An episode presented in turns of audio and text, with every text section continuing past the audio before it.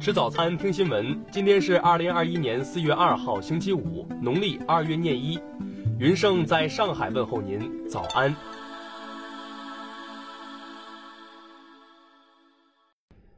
首先，我们来关注头条消息。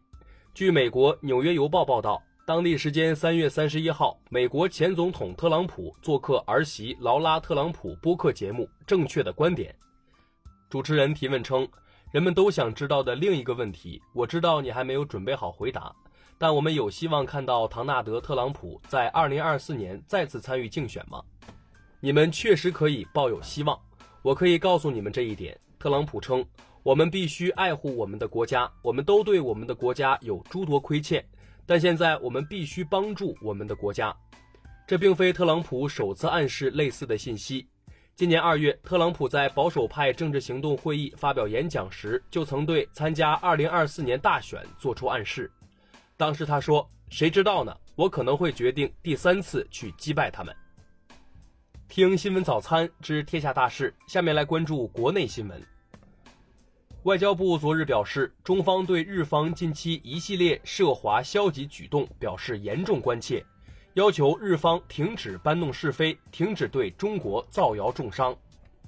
针对美国在短期内不打算取消对中国商品加征的关税一事，商务部昨日回应称，中方一贯反对单边加征关税措施，美方此举不利于中国，不利于美国，不利于世界。中国棉花协会昨日表示。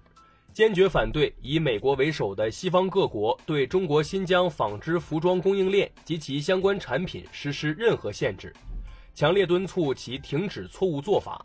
协会支持邀请国外行业协会、品牌商及第三方机构赴新疆调研。国家卫健委昨日表示，二零二零年我国居民健康素养水平为百分之二十三点一五，比二零一九年提升了三点九八个百分点。增长幅度为历年最大。生态环境部消息，四月上半月，全国大部扩散条件总体较好，空气质量以优良为主，局部地区可能出现轻重污染过程。国际中文教育中文水平等级标准近日发布，这是国家语言文字工作委员会首个面向外国中文学习者全面描绘评价学习者中文语言技能和水平的规范标准。市场监管总局等六部门日前起草文件，拟提出加大信息共享力度，实现申请人通过一网通办平台一次身份验证后即可办理企业开办全部事项。数据显示，今年首季 A 股 IPO 继续保持活跃，IPO 数量达一百家，比去年同期增长百分之九十六。下面来关注国际新闻，美国白宫近日表示。总统拜登即将举行他上任以来的首次全体内阁会议，预计总值两万亿美元的基础设施计划将成为会议的主题之一。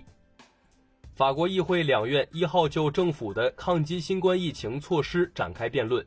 总理卡斯泰表示，法国目前面临的第三波疫情严重，官方决定关闭学校是合理的决定。俄罗斯副总理日前表示。俄有意将北极航道打造成苏伊士运河航线的代替方案，以降低运输成本。韩国首尔市政府一号表示，当天已向国际奥委会提交有关2032年首尔平壤联合申办下届奥运会的建议书。当地时间3月31号，突厥语国家合作委员会非正式首脑峰会以视频会议的方式举行，峰会通过了土尔克斯坦宣言。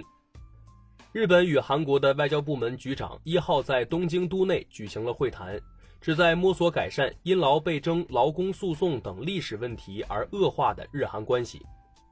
埃及苏伊士运河管理局主席三月三十一号表示，在苏伊士运河堵塞事件调查结束前，搁浅的集装箱船不得离开苏伊士运河。世界卫生组织三月三十一号呼吁，全球应采取联合行动，达成一项新的国际条约。以防范和应对未来发生的大流行病和重大突发卫生事件。下面来关注社会民生新闻。日前，云南省委宣传部追授牺牲在禁毒前线的临沧民警张从顺、张子全父子“云岭楷模”称号。他们为守护边疆稳固、社会安宁和人民幸福，用鲜血和生命铸就了新时代人民警察的忠诚担当。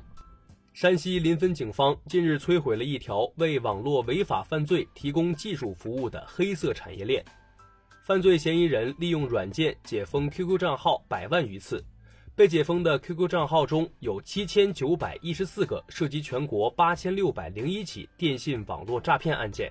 涉案资金达六亿元。